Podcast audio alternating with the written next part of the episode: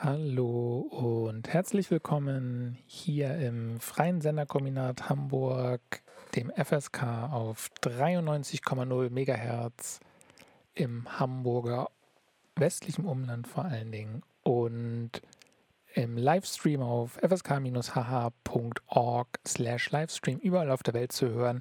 Hier ist Recycling den ersten Montag im Monat am 1. März 2021. Mit dem Thema Der rechte Terror endet wieder nicht, der Strafprozess in Kassel.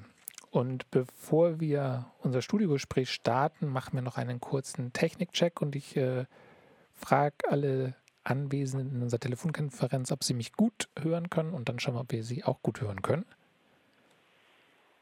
Könnt ihr was sagen? Ja, ja, ich höre dich super. Ja, bestens. Okay, das ist schön. Dann äh, begrüße ich ähm, genau meine beiden Mitmoderatoren Pitt und Karate. Einmal Hallo sagen. Guten Abend. Hallöchen. Und unseren äh, tollen Gast Hanning Vogts. Hallo, guten Abend. Und bevor wir das Gespräch starten, werde ich äh, durch unseren Transmitter-Eintrag einmal kurz in das Thema einleiten und dann äh, sprechen wir in gewohnter Recycling-Atmosphäre über unser Thema. Wieder mal, wieder einmal gab es einen rechtsterroristischen Mord in Deutschland. Diesmal an dem CDU-Politiker Walter Lübcke. Wir werden darüber sprechen müssen, bis solche Morde nicht mehr vorkommen. Lübcke wurde ermordet, weil er ein kleines bisschen Menschlichkeit gegenüber geflüchteten Menschen eingefordert hat und war nach offiziellen Angaben der erste Politiker, der seit 1945 von Nazis ermordet wurde. Es ist auffällig, dass die allermeisten Politikerinnen nach diesem Mord, der ihnen allen galt, die nicht klare rechte Position beziehen, nach ganz kurzer Empörung einfach so tun, als ob nichts geschehen wäre. Es gibt bis heute keine breite gesellschaftliche oder politische Reaktion auf diesen Mord. Nazis konnten immer noch morden oder Gewalt ausüben, ohne dass sie mit ernsthaften Konsequenzen rechnen müssen. Der anschließende Strafprozess gegen den Mörder und das gesellschaftliche Umfeld, das diesen Mord bereitet hat, wird Thema dieser Sendung sein. Es ist kein Zufall, dass der Mord in Kassel und Hessen stattgefunden hat. Seit dem NSU sind die Verstrickungen von Nazis, Zivilgesellschaft in Anführungsstrichen, Politik und Polizei nur allzu bekannt. Das so quasi als erste Hinleitung, warum wir uns für das Thema entschieden haben in unserer heutigen Sendung und äh, genau mit Henning, mit Henning Vogts ähm, einen Journalisten dabei haben, der sich tiefergehend mit dem Prozess und auch den äh, äh, Ereignissen drumherum beschäftigt hat. Und ich glaube, am Anfang der Sendung hatten wir nochmal als Vorbereitung gesprochen, dass es vielleicht nochmal ganz gut wäre, einmal so ein bisschen eine allgemeine Grundlage zu schaffen, was eigentlich passiert ist. Und ich glaube, einigen wir können ganz gut damit starten, einmal was über den Tathergang zu äh, erfahren von dir und auch was jetzt eigentlich als Urteil gesprochen wurde. Mhm, gerne. Ja, erst nochmal äh, schönen Abend von mir, schönen guten Abend äh, aus Frankfurt. Herzlichen Dank für die Einladung. Ich freue mich sehr, ähm, bei euch zu sein. Ähm, genau, also es soll ja um den Mord an Walter Lübcke äh, gehen und da dachte ich, macht Sinn, am Anfang nochmal kurz zu sagen, was so die, die groben Fakten sind. Das meiste dürfte den Hörerinnen und Hörern bekannt sein. Es geht um den Mord an dem Kasseler Regierungspräsidenten Walter Lübcke, CDU-Politiker, 65 Jahre war er, als er ermordet wurde. Der war äh, vorher lange Landtagsabgeordneter der CDU in Hessen im Landtag in Wiesbaden und dann eben ähm, Minister, äh, Quatsch, Regierungspräsident ähm, in Kassel, also für den ganzen nordhessischen Bereich zuständig. Und der ist in der Nacht auf den 2. Juni 2019 erschossen worden. Er saß auf seiner Terrasse in Wolfhagen ist da, das ist ein kleiner Ort nicht weit von Kassel. Dort saß er auf seiner Terrasse vor seinem Haus und dort hat ihn eine Kugel in den Kopf getroffen. Und der ist ähm, dann noch in der Nacht verstorben. Ähm, seine Familie hat ihn gefunden, er ist noch ins Krankenhaus gebracht worden und dort ist dann der Tod festgestellt worden. Und genau, das ähm, war erst gar nicht so, für die Öffentlichkeit hat es ein paar Tage gedauert, bis klar war, dass es um einen Mord geht, also eine, eine ein, zwei Wochen hat es gedauert, bis das so nach und nach durchsickerte. Und ähm, dann sind relativ schnell zwei äh, Verdächtige festgenommen, also hauptsächlich zwei Verdächtige festgenommen worden. Nämlich einmal der später als Mörder auch verurteilte Stefan Ernst und dann Markus H., ein Freund und Kamerad von Stefan Ernst. politischer Weggefährte. Und die beiden sind dann letztlich auch in Frankfurt vom Oberlandesgericht ähm, halt angeklagt worden wegen dieses, dieser, äh, dieser Tat, der Ernst wegen Mordes und Markus H. wegen Beihilfe zu dem Mord. Was man, ähm, glaube ich, nicht vergessen darf, ähm, was oft so ein bisschen untergegangen ist, Ernst ist gleichzeitig noch wegen einer anderen Tat angeklagt worden, nämlich wegen einem versuchten Mord. Ihm wurde vorgeworfen, am 6. Januar 2016, also schon sozusagen eine ganze Weile vor dem Mord an Lübcke, dreieinhalb Jahre, ähm, einen jungen Flüchtling niedergestochen zu haben in Kassel-Lohfelden, also einem Stadtteil von Kassel, wo er in der Nähe auch wohnte. Da ist dieser junge Mann eben vor seiner Flüchtlingsunterkunft beziehungsweise auf dem Weg von der Flüchtlingsunterkunft zu einer Tankstelle, wo er Zigaretten holen wollte, mit einem Messer niedergestochen worden in den Rücken, ist dabei schwerst verletzt worden. Relativ hat Glück gehabt, dass keine lebenswichtigen ähm, Adern getroffen worden sind oder Venen, Blutgefäße. Und der junge Mann äh, kämpft eben bis heute mit den Folgen physisch und psychisch dieses Anschlags und ähm, aufgrund der Ermittlungen nach dem Lübcke-Mord ist eben der Verdacht aufgekommen, dass Stefan Ernst auch für diese Tat verantwortlich sein könnte. Und ähm, genau der Prozess begann dann letztlich mit sehr großem Medieninteresse und ja auch wirklich bundesweiter Aufmerksamkeit im Juni 2016, also letztes Jahr, äh 2020, Entschuldigung, letztes Jahr am 16. Juni und hat 45 Verhandlungstage lang gedauert und ist eben Ende Januar jetzt, also am 28. Januar ist das Urteil gefallen. In diesem Fall 45 Verhandlungstage, ein sehr komplexes, sehr langes ähm, Verfahren mit Dutzenden von Zeugen und vielen anderen Beweisen, äh, also wirklich ein sehr komplexes Strafverfahren. Und am Ende ist tatsächlich, wie das auch von Anfang an eigentlich zu erwarten war, äh, Stefan Ernst verurteilt worden wegen Mordes an Walter Lübcke zu einer lebenslangen Freiheitsstrafe. Es wurde dabei die besondere Schwere der Schuld festgestellt. Das heißt also, dass Ernst ähm, auf jeden Fall länger sitzen muss und nicht schon nach 15 Jahren geprüft werden kann, ob er vielleicht wieder frei kommen kann. Außerdem wurde die Sicherungsverwahrung vorbehalten. Das heißt, es ist möglich, dass der Täter eben nach Verbüßung seiner Haftstrafe noch in Sicherungsverwahrung muss. Das ist aber jetzt noch nicht entschieden. Ähm, Im Fall ähm, des Flüchtlings Ahmed I ist er freigesprochen worden. Das heißt also, nach dem Grundsatz in dubio pro reo hat das Gericht entschieden, er ist dieser Tat nicht überführt und er ist freigesprochen worden. Und äh, der wegen Beihilfe angeklagte Markus H. ist vom Vorwurf der Beihilfe freigesprochen worden. Das heißt, das Gericht war nicht davon überzeugt, dass er Beihilfe geleistet hat. Er ist aber verurteilt worden wegen eines Waffendeliktes. Man hat nämlich bei ihm wesentliche Teile einer vollautomatischen Maschinenpistole gefunden, die er nicht hätte haben dürfen äh, bei ihm zu Hause. Und dafür hat er eine Strafe von einem Jahr und sechs Monaten bekommen, die allerdings zur Bewährung ausgesetzt wird. Das heißt, Markus H. hat den Saal als freier Mann verlassen. Der hatte auch seit Juni 2019 in U-Haft gesessen, war aber schon im Oktober 2020, also im Verlauf des Prozesses, aus der U-Haft entlassen worden, was schon darauf hindeutete, dass das Gericht ihn wahrscheinlich nicht verurteilen wird und so ist es dann auch gekommen. Genau, das mal so ganz, wir werden sicherlich auf viele Sachen noch, äh, noch kommen, aber mal so ganz grob. Ähm, und dann gibt es noch äh, einen dritten Menschen, gegen den ermittelt wird, Elmar J., der soll die Tatwaffe dem Ernst verkauft haben und der wird noch gesondert verfolgt. Das ist, soweit ich weiß, äh, noch im Gange.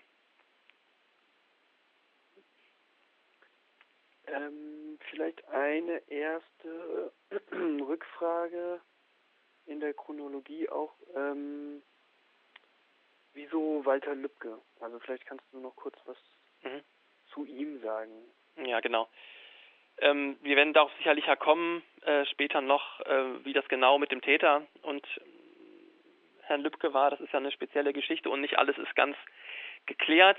Ähm, darauf werden wir sicherlich auch noch kommen. Es ist ja auch nach wie vor nicht ganz geklärt, was sich auf dieser Terrasse abgespielt hat. Ich habe jetzt nur das genannt, was definitiv ist. Also ihn hat eine Kugel getroffen und das Gericht ist davon überzeugt, Stefan Ernst hat abgedrückt, aber sozusagen die genaueren Umstände sind auch nach dem Urteil nicht im Detail geklärt. Aber was sicher ist, ist, dass Walter Lübcke eben in Nordhessen, in Kassel, sich sehr stark für die Aufnahme von Flüchtlingen stark gemacht hat. Ähm, nach 2015, als eben viele, vor allem syrische Flüchtlinge nach Deutschland kamen, er einer derjenigen, der gesagt hat, die müssen jetzt hier vernünftig untergebracht werden, wir müssen uns um die kümmern, wir können die jetzt hier nicht im Regen stehen lassen sozusagen. Er hat oben in Nordhessen ähm, sich stark gemacht für Notunterkünfte. Er hat selber, er war dann auch öfter im Fernsehen zu sehen, wo Zelte aufgebaut wurden für die Leute und hat sich eben sozusagen da ähm, in die in die Bresche, ist in die Bresche gesprungen und hat gesagt, wir müssen diesen Menschen helfen und war damit so ein bisschen sozusagen auf der auf der offiziellen Linie äh, in der Zeit von zum Beispiel Bundeskanzlerin Merkel.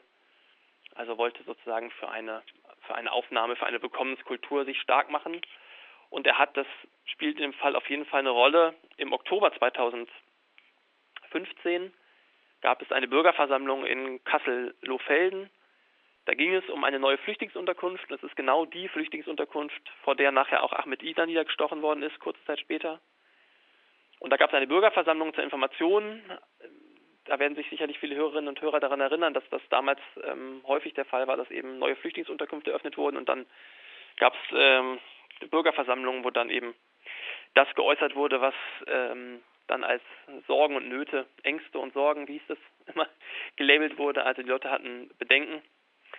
Und ähm, der Lübcke war dann eben dort im Oktober 2015 in Lohfelden und hat dort den Leuten erklärt, warum das wichtig ist, dass diese Unterkunft dort gebaut wird. Und da hat er eben mit Leuten zu tun gehabt im Saal, die ihn massiv gestört haben. Das waren unter anderem Anhänger von Kagida, also dem Kasseler Pegida-Anhänger, äh, Ableger, die dort rumgepöbelt haben und ihn beschimpft haben und auf den Staat geschimpft haben. Und Lübcke, der dafür bekannt war, dass er durchaus auch mal ähm, verbal auf den Puss hauen konnte, hat dann irgendwann eben diese Leute ähm, ja, beschimpft oder hat ihnen auf jeden Fall hat sich ihnen entgegengestellt und hat gesagt, sie sollen mit ihrem Gepöbel aufhören und hat dann eben nochmal in längeren Statement ausgeführt, warum es wichtig ist, sich um geflüchtete Menschen zu kümmern, warum es wichtig ist, gerade vor dem Hintergrund, dass äh, der Wohlstand in Deutschland eben auch auf der Ausbeutung anderer Weltgegenden beruht und dass man das alles im Kopf behalten müsse.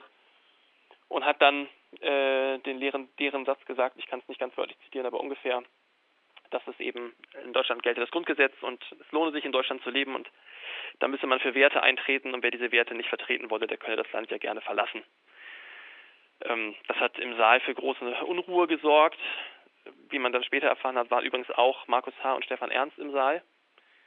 Und äh, ein, es ist ein kurzer Schnipsel angefertigt worden, ein Handy-Videoschnipsel von dieser Aussage, nämlich von Markus H.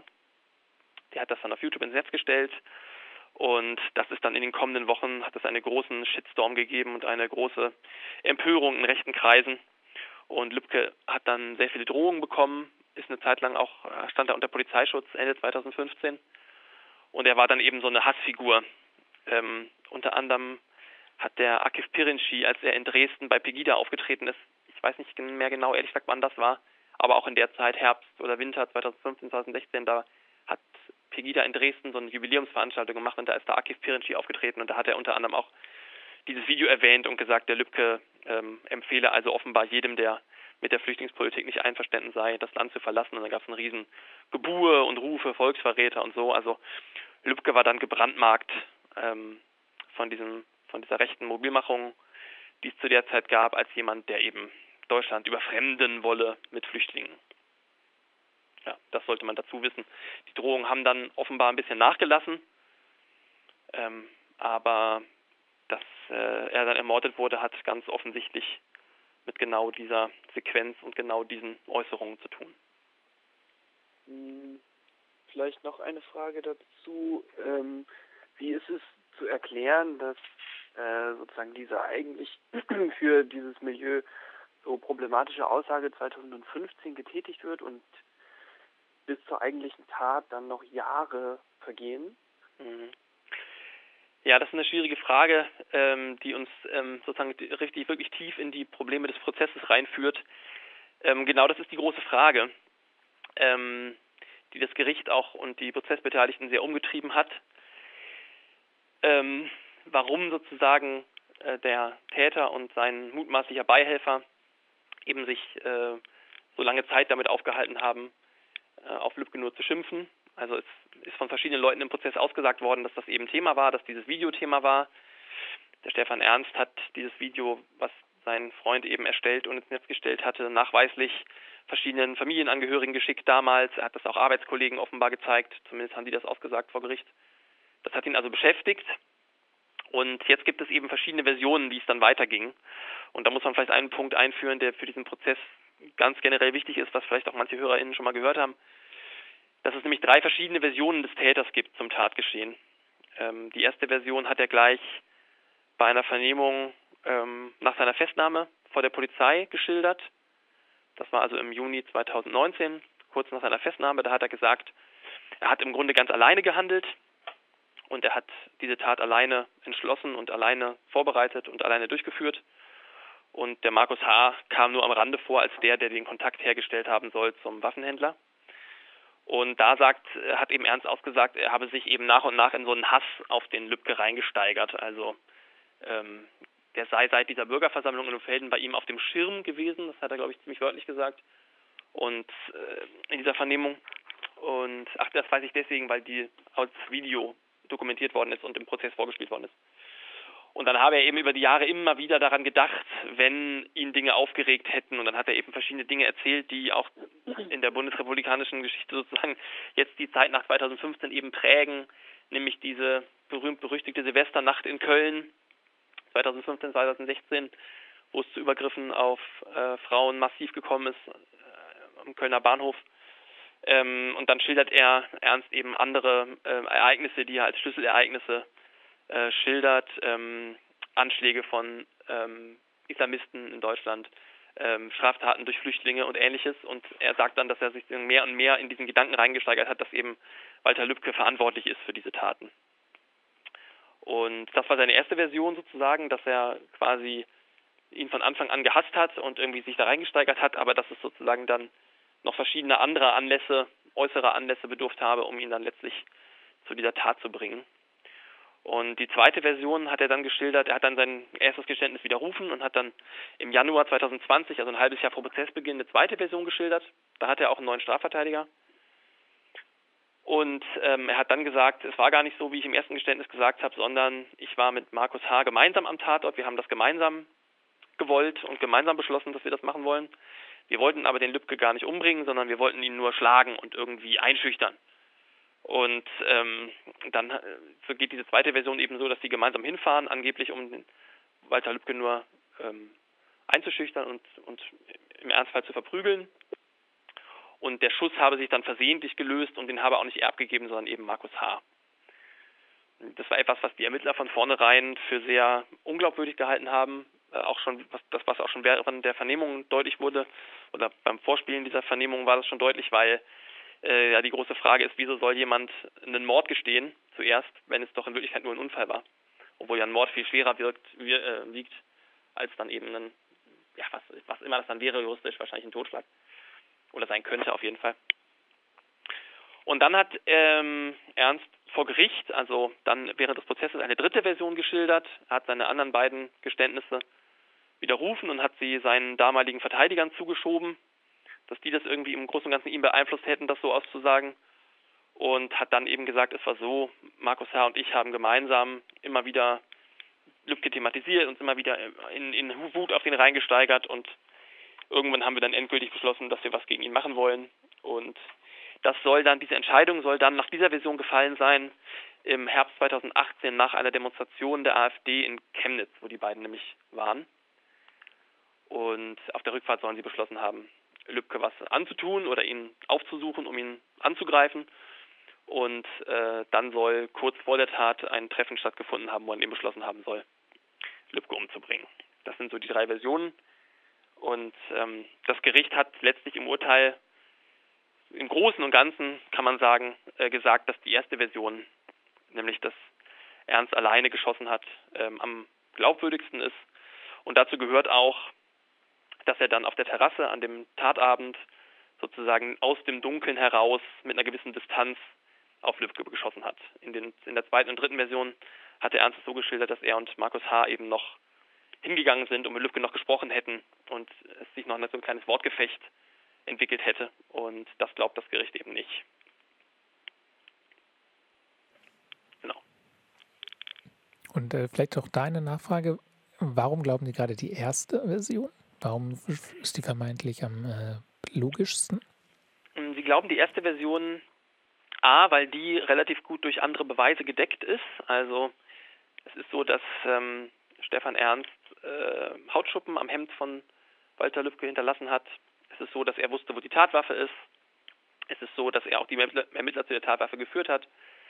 Ähm, dass auch seine Fingerabdrücke an der Tatwaffe waren und nur seine. Und also man hat sozusagen gewisse objektive Anhaltspunkte, womit man das stützen kann. Und vor allem hat das Gericht aber gesagt, dieses Geständnis war sozusagen stringent und war schlüssig, war eine Geschichte. Und die war in dem Geständnis kurz nach Ernsts Festnahme auch relativ schlüssig vorgetragen und nachvollziehbar. Und bei den anderen Versionen war es so, dass, das hat man auch vor Gericht erleben können, dass Ernst eben oft ähm, sehr stockend vorgetragen hat, man ihm alles aus der Nase ziehen musste durch Fragen. Er hat ja vor Gericht tagelang ausgesagt. Ähm, und ähm, vor allem hieß es dann auch im Urteil, er habe dabei immer so teilnahmslos gewirkt und eben so sehr kontrolliert und als würde er sich das jetzt alles zurechtlegen, was er da sagt. Und bei dieser ersten Aussage war er eben an entsprechenden Stellen, wo das passte, eben auch sehr emotional. Und da hatten die Richter eben mehr das Gefühl, sie erleben wirklich einen ja, Erlebnisbericht und nicht irgendeine Geschichte, die jemand sich zurechtlegt.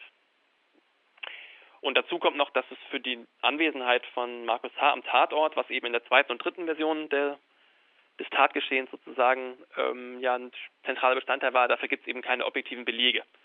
Markus H. selbst hat vor Gericht gar nichts gesagt und das, was ihn hauptsächlich belastet hat, waren eben Aussagen von Stefan Ernst und den hält das Gericht eben für mehr oder weniger unglaubwürdig oder zumindest in weiten Teilen für unglaubwürdig und deswegen hat man dann sozusagen gesagt, es mag auch an der zweiten und dritten Version, davon mögen auch Teile stimmen, einzelne, aber im Großen und Ganzen, was das Tatgeschehen selbst angeht, geht man davon aus, dass es wahrscheinlich die erste Version die stimmigste ist und der Wahrheit am nächsten kommt.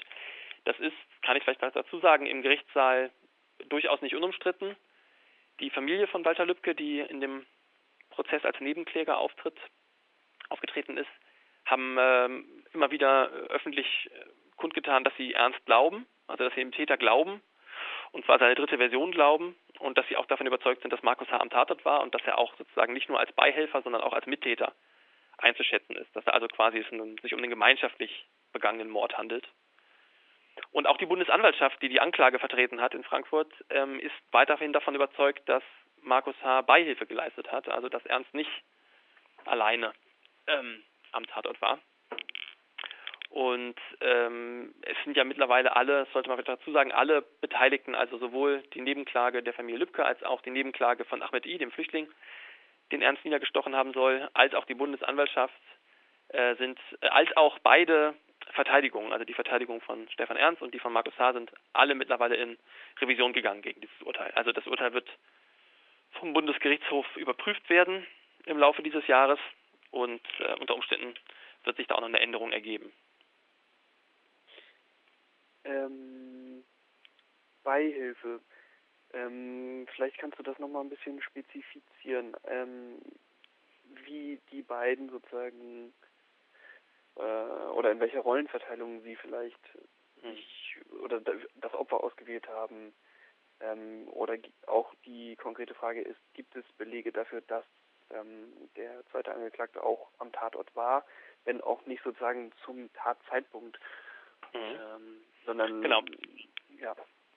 Genau, also das ist das ist äh, äh, es ist eine relativ komplexe Frage, weil es sozusagen eben den den Kern betrifft. Die Bundesanwaltschaft sieht es in ihrer Anklageschrift und auch in der im Plädoyer, was sie gehalten hat, eben so, dass Markus H. Beihilfe geleistet hat. Beihilfe zum Mord heißt also, dass er Dinge gemacht hat, die die Tat objektiv erleichtert haben oder gefördert haben und dass er dabei, das, das reicht nicht für eine Beihilfeverurteilung, sondern es muss dabei auch so sein, dass der Beihelfer oder der Gehilfe der Tat, glaube ich heißt es dann juristisch korrekt, dass der Gehilfe auch weiß, was er da tut. Also es reicht nicht einfach, dass man irgendwem Geld gibt und oder so oder und der begeht dann eine Tat, da ist man nicht Beihilfe, äh, nicht Gehilfe, sondern erst wenn man weiß, dieses Geld wird für illegale Zwecke oder für eine bestimmte Tat benutzt. Aber das sieht die Bundesanwaltschaft eben auch bis heute, auch nach dem Urteil als, als gegeben an. Sie sagen eben, äh, Markus H. hat ähm, dieses Video gedreht in Lohfelden, er hat Ernst äh, bestärkt in seinem Hass auf Lübcke, er hat Ernst in seinem rassistischen Weltbild gestärkt, er hat mit ihm gemeinsam AfD-Demonstrationen besucht, er hat, war gemeinsam mit ihm im Schützenverein, er hat ihn immer wieder auf dieses Thema äh, gebracht, also die, es, die beiden werden sozusagen so als Duo, als gemeinsame, äh, als kleine Gruppe sozusagen ähm, gesehen. Und ähm, es gibt auch ein Indiz dafür, dass Markus H. auch vor der Tat am Tatort gewesen sein könnte war nämlich so, dass ähm, Ernst hat ausgesagt, dass er im Frühling 2018 schon mal in Lohfelden Quatsch, in äh, Wolfhagen ist da war, also am späteren Tatort, ähm, dass er mehrfach da war, aber unter anderem einmal zusammen mit Markus H. im Frühling 2018, also ein gutes, gutes Jahr vor der Tat. Und dafür gibt es Hinweise, dass das stimmen könnte. Es ist nämlich so, dass der eine Sohn von Walter Lübcke sich während des Prozesses an eine Begebenheit erinnert hat, die ungefähr im Frühjahr 2018 gespielt hat, wo er mit seinem Vater vor dessen, vor seinem Haus stand, der wohnt da der, um die Ecke, und da eben zwei Fremde vorbeigekommen seien und sie so komisch angeglotzt hätten und äh, sozusagen das, das passt, äh, die Beschreibung, die er abgegeben hat von den beiden Männern passt, könnte passen auf Ernst und Markus H. Also es gibt Indizien dafür, dass er den Tatort mit ausgespäht hat. Ähm, Genau, und dann gibt es so andere Indizien, also abgesehen davon, dass Markus H. auch ein Neonazi ist oder aus der Neonazi-Szene kommt, was auch im Prozess sich bestätigt hat mit, mit, ähm, Neonazi, mit Neonazi-Literatur und NS-Literatur und, und sowas zu Hause. Ähm, er hatte aber auch zum Beispiel ein Buch von Akif Pirinci zu Hause, den ich gerade schon erwähnt habe, wo Walter Lübcke auch vorkommt und da ist Walter Lübcke dann angestrichen mit einem Textmarker in dem Buch und so. Also es gibt so, es gibt so Indizien, dass er sich eben mit dem Lübcke beschäftigt hat und es gibt eben auch dieses YouTube-Video, was er erstellt hat und ähm, ins Netz gestellt hat.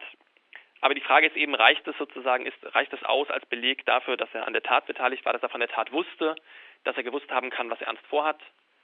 Und äh, die Anklage sagt eben, das war so die Bundesanwaltschaft sieht es auch noch so. Die Nebenklage von äh, der Familie Lübcke sieht es auch noch so. Aber ähm, das Gericht war davon eben nicht überzeugt und hat gesagt, es bleiben eben Zweifel an der Tatbeteiligung und deswegen ist er dann auch frei zu sprechen.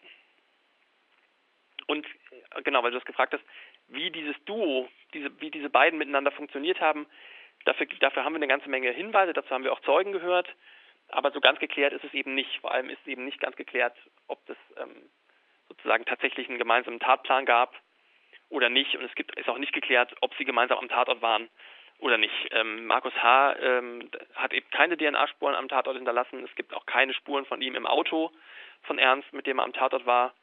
Ähm, und es gibt sogar zwei Indizien, die eher dagegen sprechen. Es gibt nämlich in der Nacht, in der Tatnacht ist eine gegen 22 Uhr, wenn ich es richtig im Kopf habe, eine WhatsApp-Nachricht verschickt worden von dem Handy von Markus H., äh, das äh, im WLAN war, aber nicht in einer Funkzelle eingewählt war.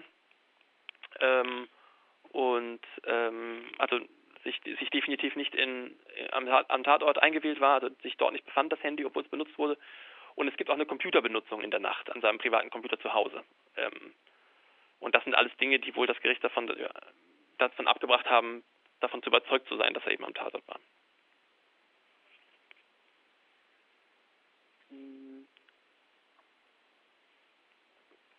wenn es gerade nichts anderes gibt, eine Sache könnte man vielleicht noch ergänzen, ähm, dass die beiden nämlich alte Kameraden sind. Das habe ich bisher noch nicht erwähnt. Ich glaube, viele Hörerinnen und Hörer werden das wissen.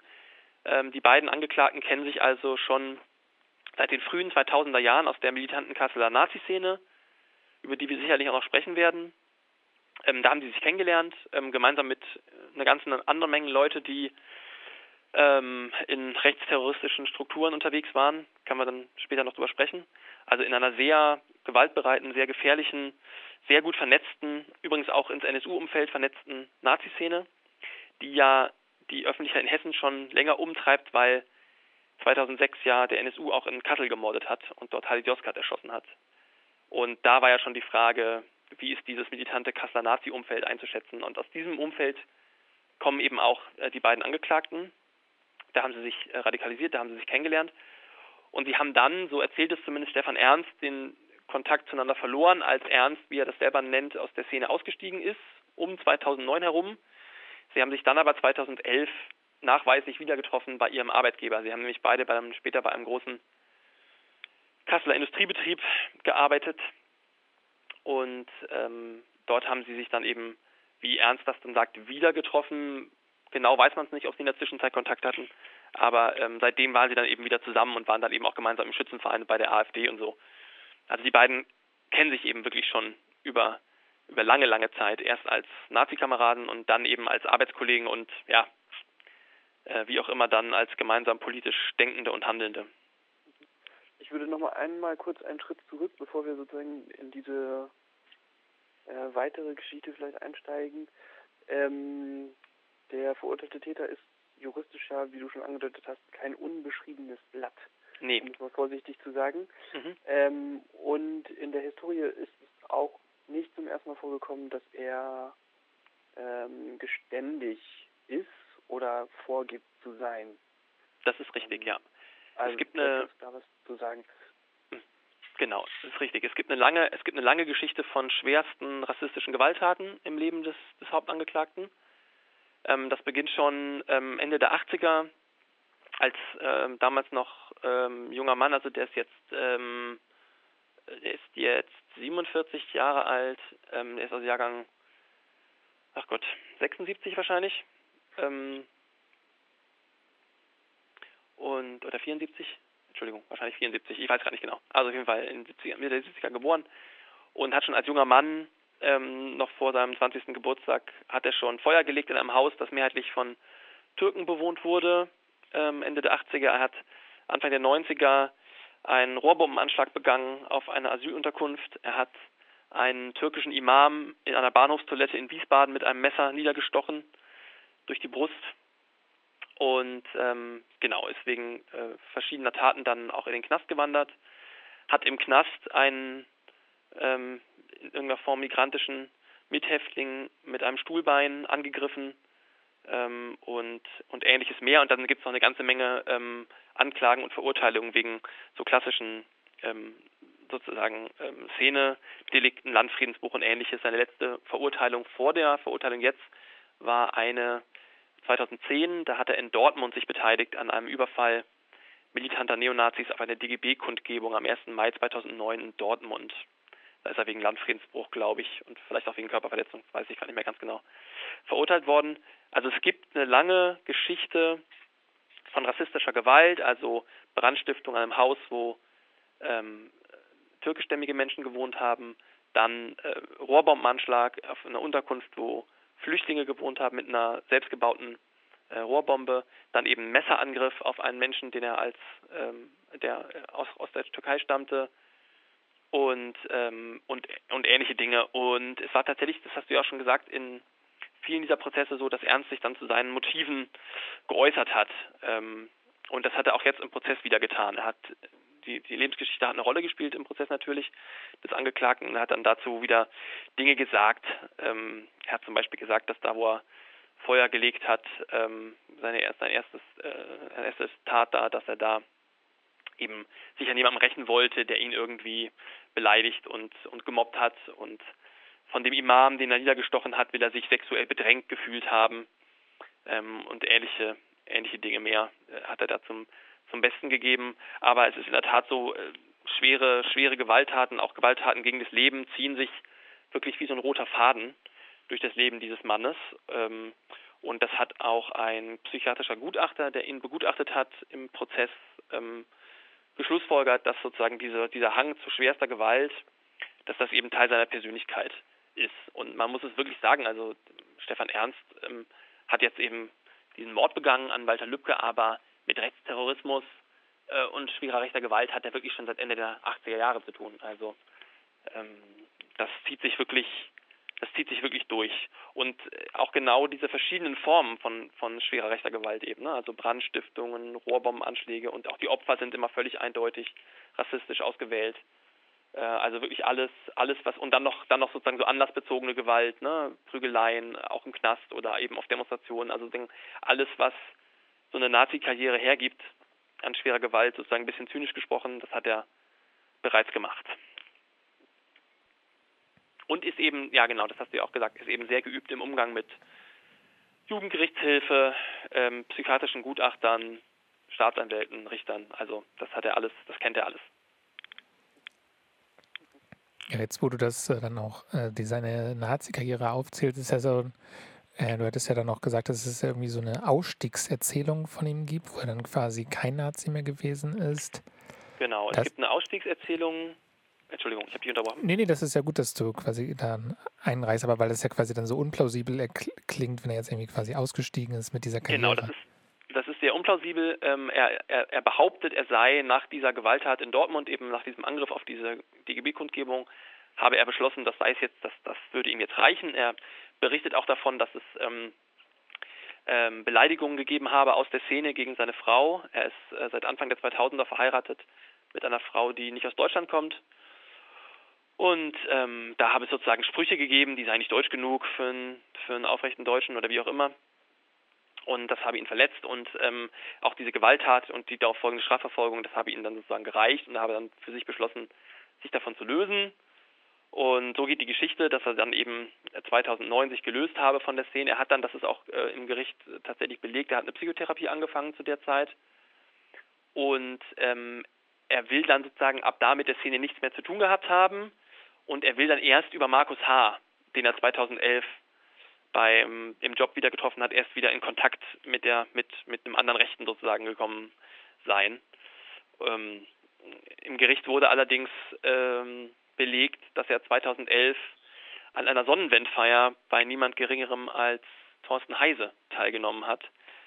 Ähm, also zu der Zeit, als er angeblich ausgestiegen war und auf Nachfrage des Gerichts sagt er dann, ja, ja, er habe die Leute da nur hingefahren, ein alter Kamerad habe ihn eben darum gebeten, aber er sei dann nur so hingefahren und habe da so ein Bier getrunken und er habe das eigentlich so als Grillfest wahrgenommen. Das ist natürlich wirklich äh, völlig unglaubwürdig. Was man sagen muss, ist, dass man nicht im Einzelnen, also nach dem, was wir jetzt wissen, kann man nicht im Einzelnen nachvollziehen, was er für Kontakte hatte in dieser Zeit zwischen 2009 und 2011, aber dass es Kontakte gibt, ist jetzt dem Prozess total klar. Also es gab diese Sonnenwendfeier bei Thorsten Heise. Es ist ja auch nicht so, dass eine Sonnenwendfeier bei Thorsten Heise äh, was ist, wo jeder, ähm, ich sage jetzt mal ein bisschen salopp, wo jeder Stiefel-Nazi eingeladen wird, sondern sozusagen das sind ja schon eher die interessanteren Leute, die da ausgewählt werden für so eine Veranstaltung. Und ähm, Genau, er räumt auch sogar ein, dass er äh, manchmal noch alte Kameraden getroffen hat, aber er will dann sozusagen nichts daraus gemacht haben. Aber es ist definitiv, dass er weiter Kontakte hatte. Also diese Ausstiegsgeschichte ist, würde ich sagen, relativ unglaubwürdig. Was man sagen kann, ist, ähm, dass er wahrscheinlich, das war auch ein Punkt, wo ihr im Vorfeld gesagt habt, dass ihr gerne darüber sprechen wollt, dass er wahrscheinlich sein Aktionsfeld so ein bisschen verschoben hat. Also er hatte dann vielleicht tatsächlich eine Zeit lang mit der organisierten Nazi-Szene weniger zu tun oder weniger intensiv zu tun als vorher. Also ist vielleicht nicht mehr jedes Wochenende auf Demos gefahren, was ja sowas ist, was Neonazis, wenn sie vor Gericht zum Beispiel oder in Untersuchungsausschüssen aussagen müssen, ja oft erzählt wird. Das ist das, was die sich oft unter Ausstieg vorstellen. Die stellen sich ja oft nicht vor, sich von der Ideologie lösen, ja, und die eigene Geschichte aufarbeiten und die eigene Gewaltgeschichte aufarbeiten oder so. Oder sich mit Antisemitismus zu befassen oder sowas, sondern die stellen sich ja oft nur vor, ja, halt nicht mehr auf Kameradschaftsabende zu gehen und nicht mehr auf Demos zu gehen. Und ähm, so einen Ausstieg sozusagen nach diesen Maßstäben hat Ernst vielleicht tatsächlich gemacht, ist nicht ganz geklärt. Ähm, aber ähm, er hat sich dann eben, so sagt er das, stärker auf seine Familie und seinen Job konzentrieren wollen und hat sich eben in so eine etwas ähm, bürgerlichere Existenz zurückgezogen. Aber jeder, der sich mit nationalsozialistischer Ideologie beschäftigt hat, jeder, der sich mit Neonazi-Szene beschäftigt hat, weiß natürlich, dass ähm, nur weil jemand, der lange sehr aktiv in der Szene war, Kinder bekommt oder einen neuen Job anfängt oder eine neue Partnerin hat oder irgendwas in der Richtung und dann mal ein bisschen kürzer tritt, ist dadurch ein Aussteiger.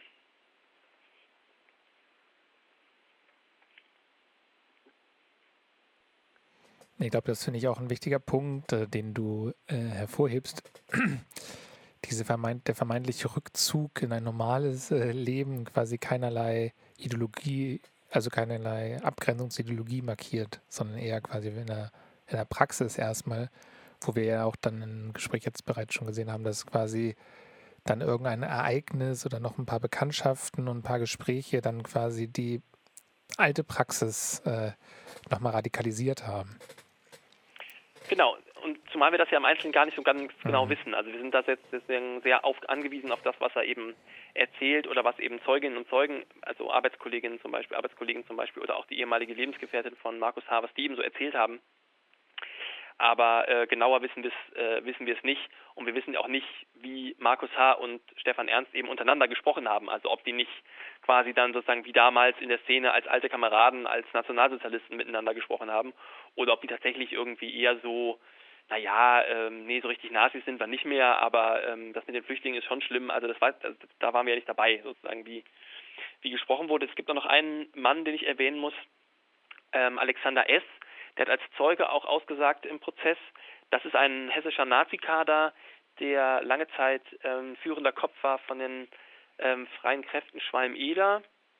Die dürften ein paar Leuten in Hamburg auch noch was sagen, weil die äh, sind ähm, Ende der 2000er Jahre mit, mit ziemlich schweren Gewalttaten in Erscheinung getreten. Unter anderem gab es da so einen Mordversuch mit einem Klappspaten bei einem Übergriff auf ein ähm, Camp der Linksjugend Solid. Ähm, und da war dieser Alexander S. eben organisiert und da war der eben tätig. Und das ist jemand, der äh, zu der Zeit, in den Jahren vor der Tat, auch Kontakt sowohl zu Markus H. als auch zu Stefan Ernst hatte. Und er hat auch mit denen verschlüsselt gechattet über Threema und er war auch zum Teil mit denen auf AfD-Demos. Ähm, das ist sowas, wo bei einigen Beobachterinnen und Beobachtern zum Teil schon so ein Gefühl entstand, naja, wenn es da einen dritten Mann gibt, ist das nicht vielleicht doch eine terroristische Zelle? Ja? Also ist das nicht doch was, was man nach 129a verfolgen kann, also nach Bildung einer terroristischen Vereinigung, weil dazu müssen müssen immer drei Menschen sein. Der Alexander S. hat im Prozess seine Rolle so sehr stark heruntergespielt, hat gesagt, nee, aber mit der Nazi-Szene gar nichts mehr zu tun und die beiden habe er auch nur so sporadisch getroffen und da sei es auch nie um Lüb gegangen und so. Also der ist da so sehr defensiv aufgetreten und auch eher eingeschüchtert, ähm, so, ein, so, ein, schmaler, blasser Typ. Ähm, aber dessen Rolle ist auch noch nicht so richtig geklärt. Also was es da für Connections gab und was die untereinander eigentlich dann so auf Streamer geschrieben haben, das äh, weiß man nicht, weil diese Chats sind nämlich gelöscht. Ähm, nach der Tat gelöscht worden. Alexander S. sagt eben, naja, hat die halt gelöscht, weil es kam ihm irgendwie komisch vor, nachdem er gehört hat, Stefan Ernst ist im Knast, das kam ihm komisch vor, sowas auf dem Handy zu haben. Äh, und er will dann total geschockt gewesen sein davon, was da passiert ist. Aber das kann natürlich auch ganz anders gewesen sein.